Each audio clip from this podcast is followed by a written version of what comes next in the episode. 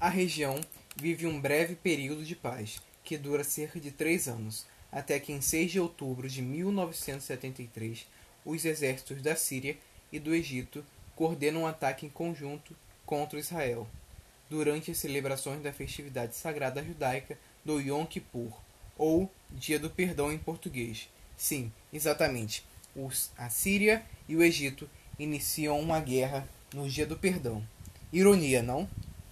Bem, Israel, sendo pego de surpresa, sofreu duras perdas no início do combate. Com isso, os árabes se sentem vingados pela Guerra dos Seis Dias.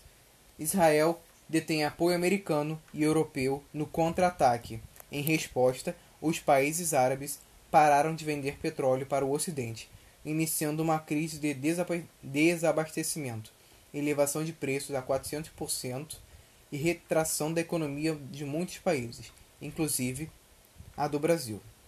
Cuba, Iraque e União Soviética auxiliam os sírios e egípcios. Com isso, aumentam a proporção e a pressão internacional para o fim do, con do conflito. Israel recupera terreno, atravessa o canal de Suez e bombardeia Damasco, a capital da Síria. Vinte dias após o início dos conflitos, sob fortes pressões internacionais, o conflito chega ao fim com a reconfiguração das fronteiras anteriores ao início dos conflitos, deixando ainda cerca de 17 mil mortos.